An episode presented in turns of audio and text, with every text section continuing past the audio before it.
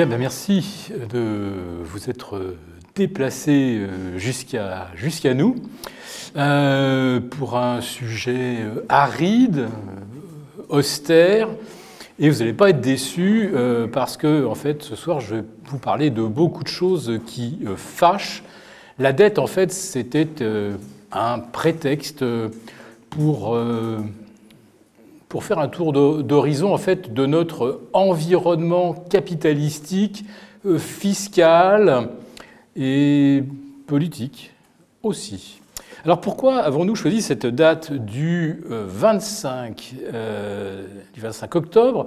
On avait pensé le faire éventuellement le 18 ou le 19, juste avant les, les vacances scolaires. Et en fait, il nous a paru beaucoup plus pertinent de le faire après que Moody's ait rendu son verdict. C'était attendu vendredi dernier.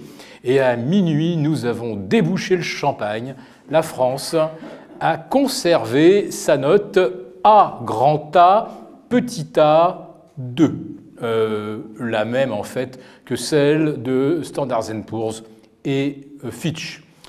Alors, faut pas, euh, faut pas crier chanter victoire ou, penser que, que, la France a conservé haut la main sa notation c'est une notation complètement politique, évidemment, euh, dans un contexte de second conflit potentiel, au périmètre euh, mal maîtrisé. Pour l'instant, on ne sait pas. Pour l'instant, ça n'a pas, débordé euh, de, la, de, la, zone Israël-Bande de Gaza. Bon, on s'envoie encore quelques roquettes à la, frontière nord du Liban. Enfin, pour l'instant, rien de massif. Et on est dans une espèce de euh, drôle de guerre, euh, de non-intervention euh, d'Israël dans la bande de Gaza, une intervention qui sera évidemment appuyée par les États-Unis, appuyée militairement, par le renseignement, par l'armée américaine, par sa flotte, et financièrement, évidemment, parce que ça va coûter énormément de munitions, de raser Gaza, toute façon, on est déjà à un rythme, je crois, de 500 bombes par jour. Et euh, les bombes qu'on largue, c'est comme des grosses munitions d'une tonne. Euh, ça coûte pas 300 euh, dollars comme une, une, roquette palestinienne. Donc euh, ça coûte quand même beaucoup d'argent tous les jours. Et puis la mobilisation des soldats israéliens, faut le savoir. Les entreprises libèrent les personnes qui sont rappelées sous les drapeaux. Et il faut continuer de les rémunérer. C'est-à-dire que chaque jour d'absence des réservistes, c'est un coût énorme pour l'État. Bon, ce n'est pas une surprise, ce n'est pas une première.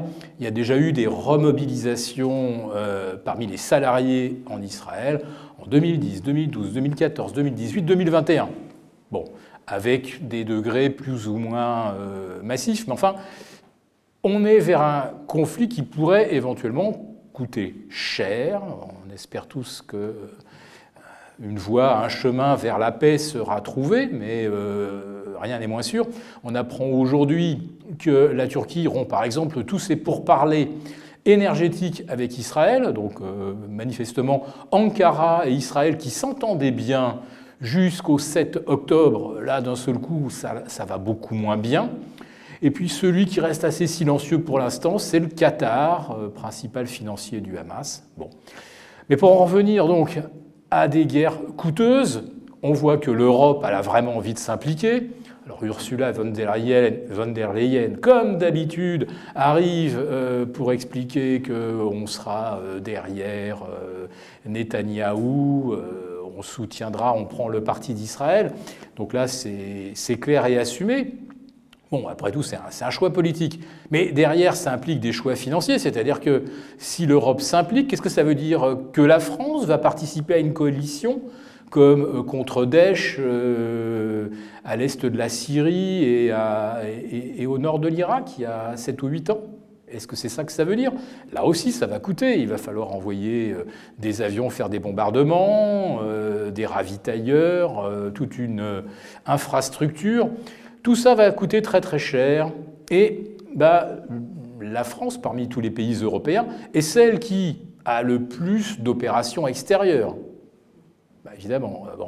on s'est retiré du Niger parce qu'on s'est fait botter les fesses là-bas, du Mali, mais enfin, on, est encore très très présent en Afrique. Donc en Europe, c'est quand même la, France qui engage le maximum de dépenses sur des théâtres d'opérations extérieures.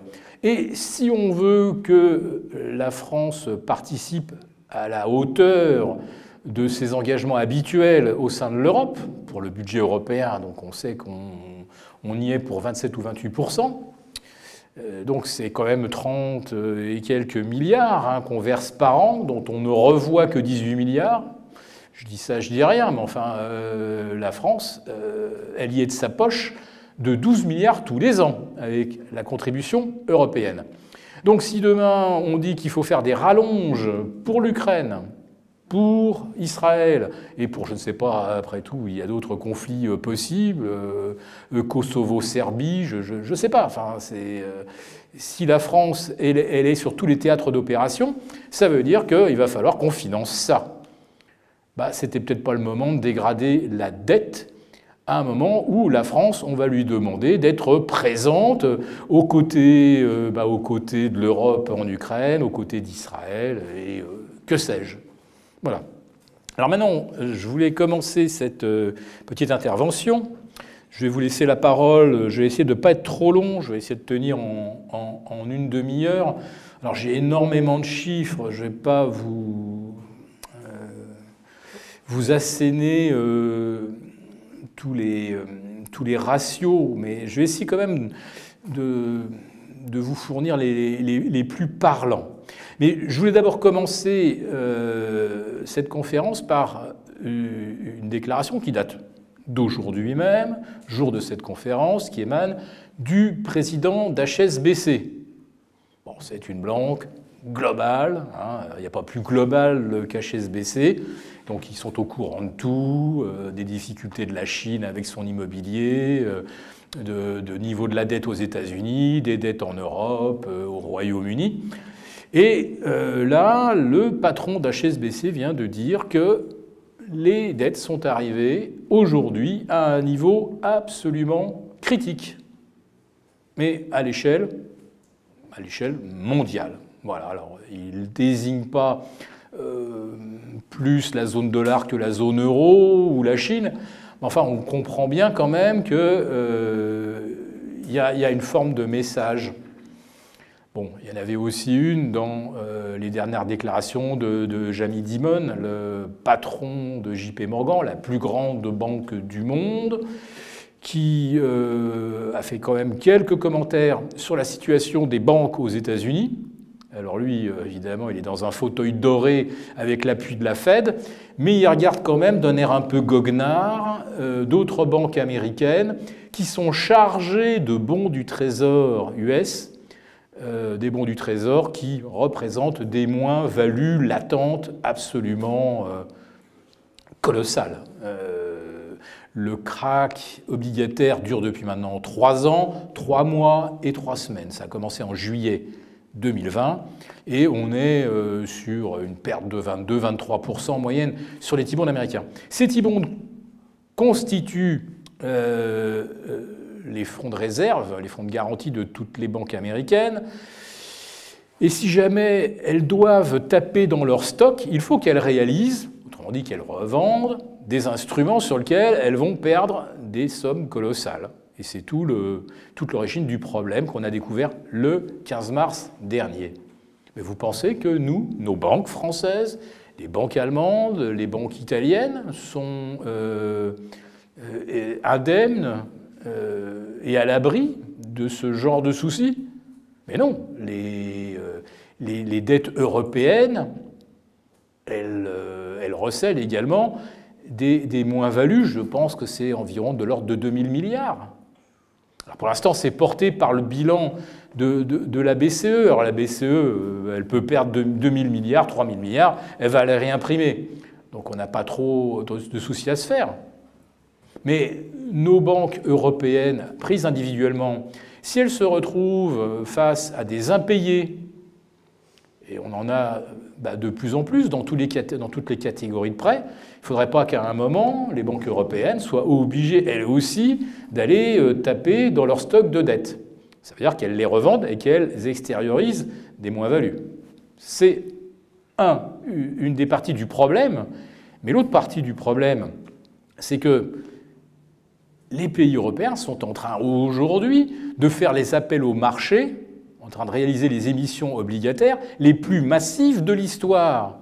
Alors, comme les banques, nos banques commerciales sont les premiers acheteurs de bons du trésor, toute euh, maturité confondue, imaginez qu'au même moment, vous ayez des banques qui font face à des défauts sur le crédit, donc elles sont obligées de euh, vendre des bons du Trésor, et de l'autre côté, on leur demande d'en acheter tous les lundis lors des émissions de France Trésor, parce qu'on a un programme de 285 milliards pour 2024, après un record de 273 milliards en 2023. Euh, c'est facile. Là, on est euh, sur des émissions, c'est de l'ordre de 200 milliards par mois. Bon, ça fait beaucoup, beaucoup d'argent. Donc il ne faut pas que les banques euh, se retrouvent coincées, qu'elles aient euh, la, moindre indisponibilité à cause, de, problèmes rencontrés par les emprunteurs. Ben, avec des taux à 4,5%, qu'est-ce que vous croyez qu'il va se passer? Toutes les entreprises qui étaient déjà pratiquement moribondes avant le Covid, bah, elles ont pris des PGE, les PGE, c'est genre euh, c'est 144 milliards hein, de mémoire. Alors pour l'instant, le taux de défaut n'est pas énorme, on parle de 4%. Donc grosso modo, c'est 6 milliards. Ce n'est pas encore très très inquiétant.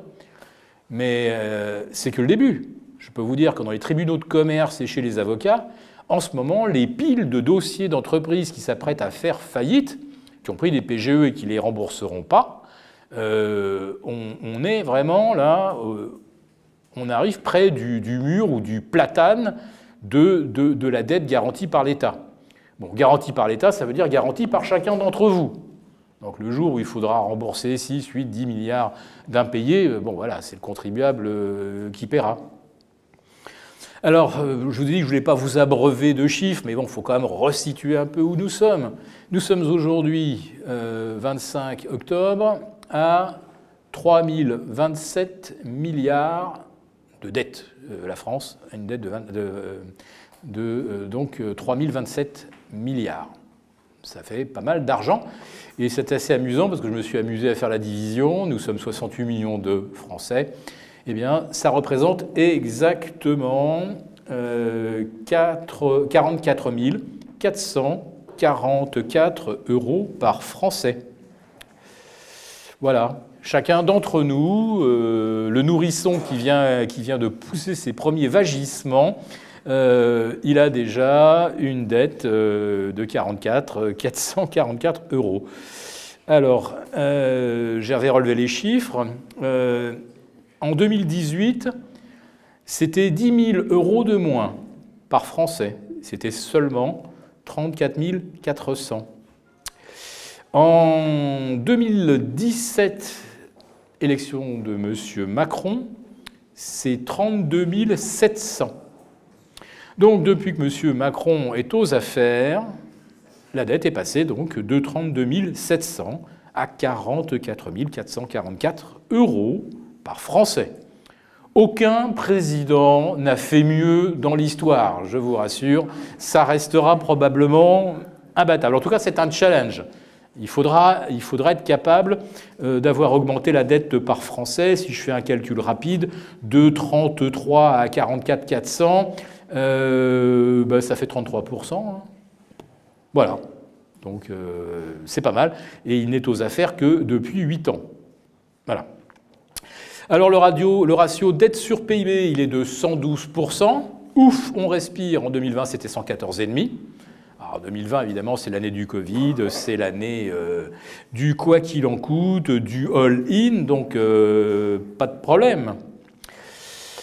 Euh, par contre, par contre on, va continuer de payer très très longtemps les, folies furieuses de, la période Covid quand même. Grosso modo, si on fait l'addition de tout l'argent qu'on a engagé pour soutenir les entreprises françaises, maintenir les gens à, domicile pour regarder Netflix euh, ou spéculer sur le Bitcoin, euh, en deux ans, c'est 600 milliards.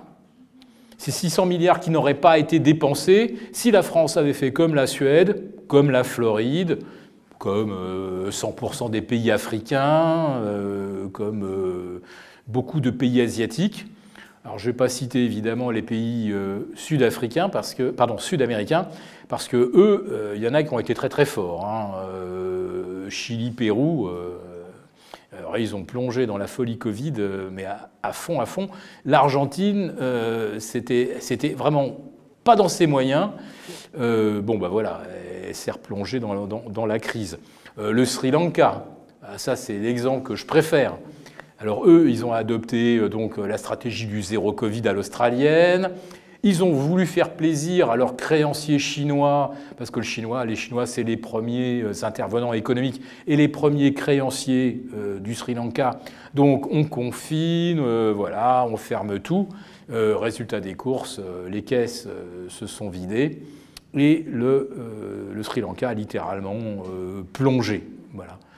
Alors je vous cite cet exemple euh, simplement parce que si la France n'était pas protégée, il faut quand même le reconnaître, par l'euro, bah, je ne vois pas très très bien ce qui aurait empêché la France de connaître le même sort que l'Argentine ou le Sri Lanka. On se rajoute 600 milliards de dettes, alors qu'on est déjà à 28 et quelques, 28 milliards, 2800 milliards de dettes, c'est euh, juste, euh, bah, c'est juste euh, deux années et demie d'endettement, on va dire, tendanciel depuis, depuis, depuis 2008-2009, depuis la fameuse crise financière. Donc là, d'un seul coup, la dette accélère spectaculairement. Donc aujourd'hui, on est à 44 400 par tête de pipe. Et à fin 2024, euh, on sera pas loin de 50 000. bon, c'est un chiffre rond, hein, je vous le livre comme ça. Donc 50 000, ouais, ça commence à payer quoi Une Tesla ou, une, petite, une petite maison dans la Creuse voilà. Mais chaque, chaque, Français maintenant a en dette euh, une Tesla ou sa petite maison dans, la Creuse. Bon. Bien. Alors est-ce qu'il faut avoir peur de ces 50 000 euros de dette qui nous pendent bah, Regardons du côté des Américains et regardons du côté des Japonais. Pouf bah, non. Les Américains, c'est 73 000 dollars de dette par tête de pipe, donc euh, ça va. les Japonais, euh, pouf, on est au-delà, et, bien au-delà des, 150 000 dollars équivalent, hein, puisque le, Japon a une dette de 250% du PIB. Non, je dis une bêtise, 270% du PIB, pardon. Euh, donc on peut très très bien vivre avec de très très grosses dettes et les Japonais, bah, euh, ils vivent, ils vivent pas si mal, hein, quand même. C'est un pays qui fonctionne bien. Il y a du service public, euh, il n'y a pas des rats partout dans Tokyo, euh, on ne se bat pas contre les punaises de lit quand on atterrit à Osaka. donc voilà un pays qui, survit avec un endettement beaucoup plus important que la France par habitant. Donc ce n'est pas ça qui est douloureux. Non, ce qui est douloureux, c'est la façon dont l'État euh, va financer cette dette et surtout va euh, rassurer nos créanciers. Parce que c'est tout l'enjeu. C'est absolument tout l'enjeu. C'est comment on rassure les créanciers, ou quand on est américain, comment on les oblige à venir acheter des T-bonds, sinon il y a le bâton. Bon, nous, on est obligé de rassurer, puisqu'on n'a pas les moyens d'obliger les créanciers. Donc, il faut les rassurer. Et pour les rassurer, il bah, faut démontrer notre capacité à prélever l'impôt, à euh, multiplier les petites taxes, à supprimer les niches fiscales, à tricher avec les règles qu'on s'était fixées. Et c'est ça qui fait du mal à chacun d'entre nous. Ce n'est pas de porter 25 000 euros par tête de pipe en Allemagne, puisqu'ils sont à 61% de déficit, donc c'est autour de 25 000 par Allemand. C'est pas 25 000, c'est pas 44 000, c'est pas 73 000, c'est pas 150 000. Le problème, c'est comment l'État nous douille pour euh, euh, faire face au service de la dette. Alors, le service de la dette, euh, bon, j'ai le chiffre en tête, mais euh, je vérifierai comme tout à l'heure si, je vous ai dit une bêtise. Donc, actuellement, le service de la dette en France, c'est 57 milliards par an, avec des taux aujourd'hui à 4% euh, et, et, donc c'est 3 000 milliards, dont 90%, c'est des dettes à long terme. Contrairement aux États-Unis où ça émet énormément, énormément de dettes court terme la Fed tente de contrôler euh, la courbe des taux en émettant du court. 3, 6, 9, 12 mois, euh, ils mettent le paquet là-dessus et ils essayent de solliciter le moins possible euh, la partie longue pour ne pas justement tirer les, taux vers le haut, les taux longs vers le haut, parce que c'est le taux de référence pour l'immobilier, c'est le taux de référence pour l'industrie. Bah, la France, elle n'a pas eu en fait ce même souci dans les, dans les récentes années, puisque rappelez-vous qu'on on empruntait à zéro, et mieux même, il y a deux ans, on nous payait pour emprunter. Bah, on a eu raison de ne pas se gêner.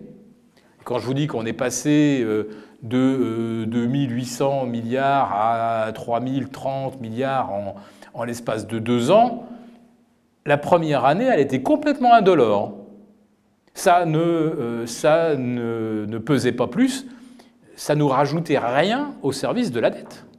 Les 600 milliards, les 600 milliards du coût, euh, du quoi qu'il en coûte, hein, ça implique donc les PGE, le soutien aux entreprises, plus les boucliers tarifaires, les chèques carburant, etc. 600 milliards. Bah, Ceux-là, au départ, on les a financés à zéro. On nous a même payé pour euh, lever cet argent. Bah, ça c'était très bien en 2021, mais le problème c'est qu'en 2022, d'un seul coup, c'est plus, plus zéro, c'est 4. Donc voilà, euh, là on se retrouve euh, face à des dépenses qui vont nécessiter effectivement des mesures fiscales. il va falloir aller chercher de quoi payer ces 57 milliards. Mais attendez, il y a aussi les, obligations indexées sur l'inflation, les fameuses OATI. Alors quand l'inflation a commencé à ressurgir en 2021, mars 2021, juin 2021, euh, ça, pousse d'un seul coup, on passe de 2 à 2,5. Est-ce qu'on arrête d'émettre ces fichues obligations indexées sur l'inflation? Bah non. Allez comprendre pourquoi.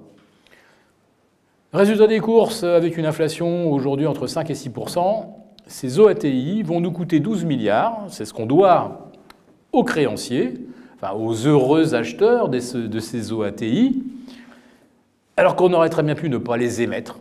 Au moins, on se serait peut-être épargné des 12 milliards euh, d'intérêts. Bon, je dis ça, je dis rien. Enfin voilà, une décision purement politique qui nous coûte cher. L'Europe, je vous l'ai dit, notre contribution au budget, grosso modo, on est dedans de 12 milliards. Et puis là, euh, Ursula von der Leyen annonce qu'on va, euh, on va, on va mettre 50 milliards euh, sur la table pour l'Ukraine en 2024. Ben, compte tenu de la cote-part de la France au budget européen, ça va encore nous coûter 12 milliards. Bon, 12 plus 12 plus 12, 36, pouf. On arrête quand? Donc en, face de ça, bah, l'État va devoir trouver des recettes supplémentaires. Alors, euh, il va lutter contre la fraude fiscale, naturellement, mais il va surtout supprimer des niches fiscales. Par exemple, ceux qui investissent dans l'immobilier à vocation locative et qui voulaient investir dans du euh, meublé, ils avaient une déduction, allez pouf, sucrée. Bon, bah voilà quoi. Hein? Ah oui, j'ai oublié un truc. Vous avez regardé aujourd'hui combien vous rapportent vos, sous placés à la banque? Combien il vous sert votre banquier sur vos dépôts? Ah, là-bas, je vois la bonne réponse. Zéro. Bon, alors vous avez évidemment des ING, des gens comme ça qui vous, qui vous proposent des livrets à, 3%. Mais enfin, globalement, là, euh, chacun d'entre nous, toutes nos liquidités non rémunérées, c'est un vrai cadeau qu'on fait. Hein. C'est un, authentique cadeau. Voilà. C'est pas une taxe qu'on nous a collée. Mais enfin, euh, résultat des courses, euh, vous voyez quand même votre, argent et votre pouvoir d'achat qui font. Alors, bah, il y a le livret A, mais euh, pourquoi son taux est-il maintenant de 3% Il devrait être de 4,25, 4,40, selon les mécanismes qu'on avait adoptés et que la Banque de France était censée faire respecter. Bah, D'un seul coup, on s'est dit, tiens, oups, euh, ça pose des problèmes de rémunérer à 4 et quelques pourcents euh, euh, l'épargnant, alors qu'on a défini des règles. Il suffit de s'y tenir quand même. Ben non. Et là, derrière, on comprend un truc. C'est que si on a stoppé, si on a capé la rémunération, c'est que l'appel d'air risquait d'être beaucoup trop important par rapport à vos, liquidités qui ne sont pas rémunérées. Ben oui. Et puis ça, bon, le livret A, il est plafonné, mais on, pouvait imaginer euh, qu'avec un effet d'entraînement, euh, beaucoup de gens seraient tentés d'aller placer à 3,5, à 4%, pas forcément sur le livret A, mais partout où on vous offre une rémunération. Et là, oups, si vous retirez votre argent de votre banque ou de votre euh, contrat d'assurance vie, ben là, d'un seul coup, vous avez mis en difficulté votre intermédiaire financier. Parce que pour vous rendre votre argent, tiens, on en revient à ce que j'évoquais à propos des banques américaines et des banques européennes, pour vous rendre votre argent, pour que vous ayez le placer ailleurs sur un, livret euh, d'une banque américaine ou singapourienne ou tout ce que vous voulez, ben, euh, votre banquier est obligé de taper dans son encours de bons du trésor avec les moins 20% de, les moins 20 de moins-value latente. Et donc là, on s'est dit non, on ne peut pas laisser les gens euh, aller retirer les sous on a vu ce que ça a donné aux États-Unis avec euh, SVB, avec First Republic, et c'est pas fini. Euh, il y a 100 banques régionales américaines qui sont euh, maintenues en survie artificielle par la Banque centrale.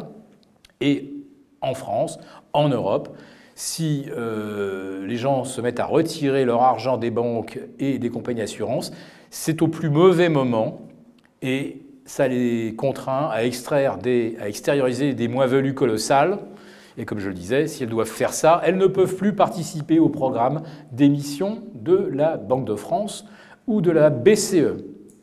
Voilà. Donc vous voyez un petit peu la complexité des, problématiques euh, liées euh, quelque part à la dette. Donc on est quand même un petit peu, faut le dire, aujourd'hui, euh, dos au mur. Voilà. Et euh, l'État cherche par tous les moyens à vous ratisser de l'argent. Alors l'année dernière, l'État a dépensé 1536 milliards d'euros et euh, ses recettes ont été de 1412, donc vous voyez tout de suite une impasse de 124 milliards.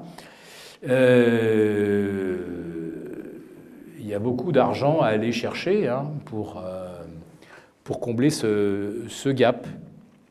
Donc l'État, il va, nous faire toutes les douilles possibles et imaginables.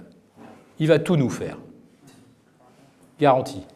Donc le livret A, bon ça y est, ça c'est fait. Il a changé les règles du jeu. Je vous ai expliqué pourquoi. Euh, je pense que quelque part, il a eu raison de le faire. Mais euh, quand même. Euh, les impôts locaux vont continuer de fortement augmenter. Parce que les dotations de l'État ne vont pas du tout suivre. Alors à Paris, alors euh, j'attends avec impatience et avec gourmandise de connaître le montant des impôts 2024 après les Jeux Olympiques. Voilà. Là, je pense que si, Paris doit décrocher une médaille d'or, ça sera probablement une nouvelle fois la médaille d'or de la hausse des impôts locaux. Mais euh, beaucoup de villes, euh, l'année prochaine, vont, devoir, vont devoir monter les impôts locaux. D'abord parce qu'elles sont endettées et que le coût de la dette augmente à 4,5%, naturellement. Et puis, et puis l'État, l'État va chercher par tous les moyens à ne pas verser d'argent, ne pas le faire redescendre et dire aux régions démerdez-vous, vous êtes autonomes. L'autonomie, c'est à ça que ça sert. Débrouillez-vous pour trouver des ressources. Alors l'État, évidemment, va vous dire Ah ben non, moi j'augmente pas les taxes et les impôts. C'est les régions, c'est euh, euh, votre commune, c'est votre maire. Allez vous plaindre euh, auprès de votre maire. J'imagine qu'on aura peut-être un jour quelques, quelques fans d'Anne Hidalgo qui iront lui demander quelques comptes. Je ne sais pas, peut-être fin 2024, on verra. En tout cas, ça, ça va être, euh, ça va être un coup de massue, cette histoire des, impôts locaux. Donc c'est pas de, là, c'est pas de l'argent que, que, le, c'est pas de l'argent que Bercy va aller euh, chercher dans vos poches. C'est juste de l'argent qu'il ne va pas verser de façon à ce que ce soit d'autres qui fassent le sale boulot à sa place. C'est, c'est juste ça. Voilà. Alors après ça, qu'est-ce que peut faire l'État? Ben, Continuer d'augmenter ses recettes de poche. Ben, les taxes sur les alcools, les taxes sur le tabac. Euh, on parle même de, taxes sur, euh, sur les bornes de recharge électrique. Enfin bref. Bah oui, bah écoutez. Euh, hein, dès, qu'en France, il y a, y, a, y a, quelque chose qui sort, qui sort de terre, paf, il y, a un taxeur qui surgit par derrière. Et puis alors, là aussi, la gigantesque douille c'est que l'État va progressivement euh, réduire ses, euh, boucliers tarifaires, la fameuse, euh, le fameux bouclier contre la hausse de l'électricité. Mais ça, c'est quelque chose d'absolument fantastique. Le kilowatt sort à, 600, il sort à 60 centimes Hein, de, n'importe quelle centrale nucléaire. Il est vendu euh, en gros est à peine plus cher à des opérateurs alternatifs qui ne produisent pas d'électricité, qui, qui, ne transportent pas l'électricité, qui n'entretiennent pas le réseau électrique. Bref, ce sont des simples émetteurs de euh, factures. Et là, ils vous facturent le kilowatt à 240 centimes. Vous ne savez pas pourquoi ce prix de, 60 est multiplié par 4. Et on vous dit en plus ça, vous vous en tirez bien, sans l'État, ça serait, euh, euh, encore 30% euh, plus cher. Mais c'est une hallucination. Il suffirait de ne plus participer à, ce système de euh, fixation des prix de l'électricité pour qu'on retrouve un kilowatt, euh, mettons quoi, euh, s'il était à, à 120, ça, irait quoi. Enfin, tout le monde, tout le monde gagnerait sa vie. EDF le vend deux fois son prix de production, bon voilà, ça, ça permet d'entretenir les centrales, etc. Et Enedis d'entretenir le réseau. Donc là, c'est incroyable, c'est aussi une forme de taxe, un prix totalement artificiel de l'électricité que chacun d'entre nous est obligé de payer, qui grève son pouvoir d'achat, alors que ce prix est complètement artificiel. Combien le payent nos amis euh, espagnols et portugais qui sont sortis de ce système? Bon, ils payent, ils payent 15-16, Bon, c'est un, prix, euh, raisonnable. Donc, euh, ça aussi, c'est une douille phénoménale de l'État pour renflouer les caisses. Pourquoi? Parce que chaque fois que vous surpayez l'électricité quatre fois son prix, et peut-être demain six fois son prix, hein, si on nous dit que c'est 36 euh, au lieu de, au lieu de, 6 sorties de, la centrale de Cherbourg, ben, l'électricité, elle, est taxée à, 20%. Donc plus l'électricité est chère, artificiellement, mais plus elle est chère, plus l'État, il engrange des taxes. Et il vous dit, ah ben, je n'ai pas du tout augmenté les taxes. Ben non, c'est juste que le prix de l'électricité, il explose. Donc, bah, les taxes, euh, les recettes, elles sont, juste elles sont juste gigantesques. Et plus le coût de l'électricité monte, plus l'État se gave de taxes. Et c'est pareil sur euh, le gaz, sur le carburant.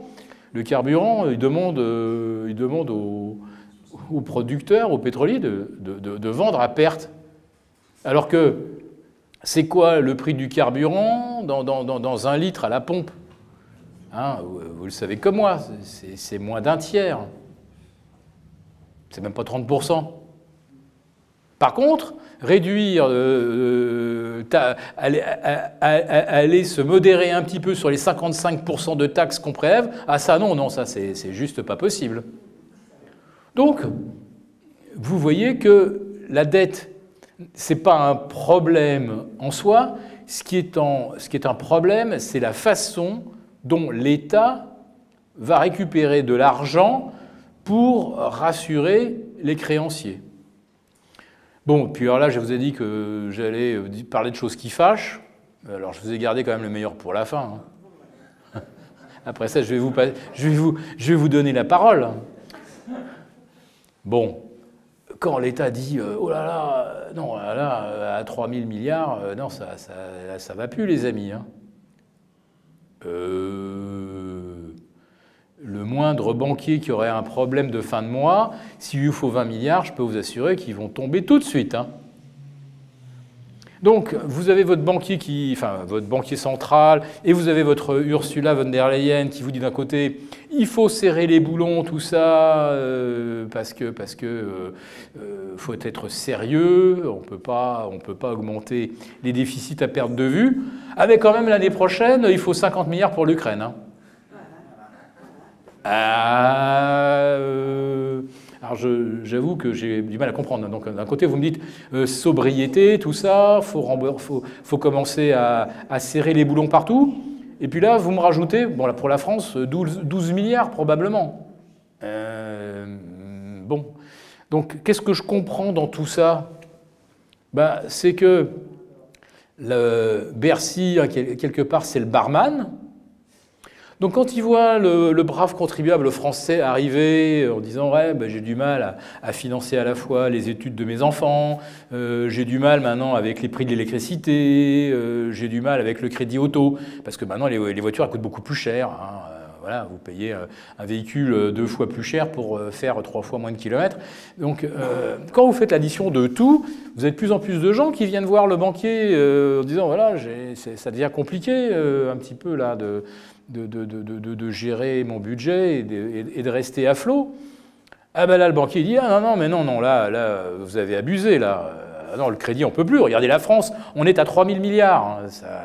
voilà, vous êtes un, vous êtes un, inconscient, euh, vous êtes... Euh, enfin, votre comportement collectif met en péril euh, la notation de la France.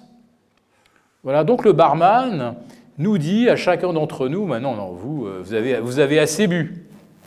Et puis arrive euh, la copine von der Leyen, oh, faut 50 milliards pour l'Ukraine. Ah bah là, le barman, il sort la bouteille, ploc, ploc, ploc, ploc, allez, vas-y, euh, je te rajoute 12 milliards. je pense que vous comprenez un peu comment ça fonctionne, là, non? C'est-à-dire que le citoyen lambda, c'est monsieur, faut arrêter, faut arrêter de boire. Et quand c'est les, copains de Fiesta, euh, là, euh, on ressort les bonnes bouteilles. Hein. Il y a toujours, euh, toujours de quoi rincer tout le monde. Hein. Voilà. Bon, c'est un petit peu aussi ce que j'appellerais, bah, ça, illustre le fameux effet Cantillon. C'est un économiste français qui a démontré que plus on est près de la source des liquidités, plus on en profite. Bah, là, pour, reprendre un petit peu l'image de, mon barman, euh, c'est la mi-temps du match, tout le monde se précipite à la buvette. Donc tout le monde est là, un demi, un demi, monsieur. Et puis le barman ne sait pas trop. Bah, ah, tiens, il y a, mon pote là de, poker. Ah bah lui, hop, je lui tends directement son demi. Et les autres, ils continuent de crier, de filez-moi, euh, j'ai soif. Ben non, non, non. Le banquier euh, ou le banquier barman, il sert ses copains. Voilà. Même celui qui est au troisième rang derrière, là, euh, hop, il va être servi. Voilà. Donc, on va dire que l'histoire de la dette, c'est aussi l'histoire de citoyens qui sont plus égaux, qui sont plus égaux que d'autres, ou d'institutions qui sont plus égales que d'autres. Vous n'allez pas demander un effort au MEDEF. Hein? D'accord? Le CICE, ça n'a jamais démontré que euh, ça crée des emplois. Ça coûte, euh, alors je ne vais pas dire une bêtise, malheureusement, j'ai... C'est 40 milliards. Hein. Voilà, j'hésitais, mais c'est de cet ordre-là. Donc 40 milliards, ça dure depuis 10 ans. Euh, voilà. Ça n'a pas créé vraiment d'emplois. Bah, c'est des recettes fiscales qui manquent, là, les amis. Donc, puisque ce n'est pas versé par le MEDEF, bah, va falloir aller le chercher bah, chez monsieur, madame, tout le monde, euh, sur, sa, facture EDF, ou lorsqu'il passe à la pompe. Voilà. Donc, euh, quand je vous disais qu'il y a des choses qui fâchent, euh, je dirais que ça, véritablement, ça en fait partie. Et puis, je termine quand même, mais heureusement, heureusement, ça s'est pas fait, mais j'ai failli arriver très en colère. Vous avez vu que l'État a voulu taper dans Agir Carco. Donc, il, il, voulait piquer 2 milliards par an, sous prétexte que l'Agir Carco, de mémoire, ils ont 9 milliards d'excédents par an et que ça représente 6 mois de réserve. Alors quand on vous le dit comme ça, vous dites ah ouais, bon, finalement, s'ils ont tant d'avance, on peut peut-être effectivement leur prendre euh, un petit quelque chose, etc. Euh, je vous rappelle quand même que la norme en Europe pour les compagnies d'assurance, c'est pas 9 mois d'avance, hein, c'est plutôt 12 à 14 mois. Mais ça, on vous le dit jamais. Hein on, arrive euh, sur un plateau télé, voilà, on est le ministre ou euh, je ne sais pas quoi, le, secrétaire d'État au budget. On arrive devant un journaliste complaisant qui n'a pas regardé le dossier ou qui s'en fout, de toute façon, il lui a demandé d'être gentil avec le ministre. Donc lui, le ministre, il arrive en disant ouais, les assureurs là, euh, ils, gardent de l'argent pour eux, tout le monde en a besoin en ce moment, solidarité, il y a des régimes, il y a des régimes de retraite déficitaires, vous connaissez lesquels, bien sûr. Euh, donc solidarité, mais attendez, euh, l'Agir Carco, euh, certes c'est une gestion paritaire, mais c'est une caisse privée. C'est comme la caisse des avocats, la caisse des professions libérales. Et là, l'État, il dit allez, on va aller, on va aller taper à droite à gauche. Alors heureusement, c'est pas passé, donc je finirai pas sur ce coup de gueule là. Mais je connais le gouvernement. Il a essayé une fois, il réessayera, il réessayera et j'espère qu'il nous le passera pas à coup de 49.3.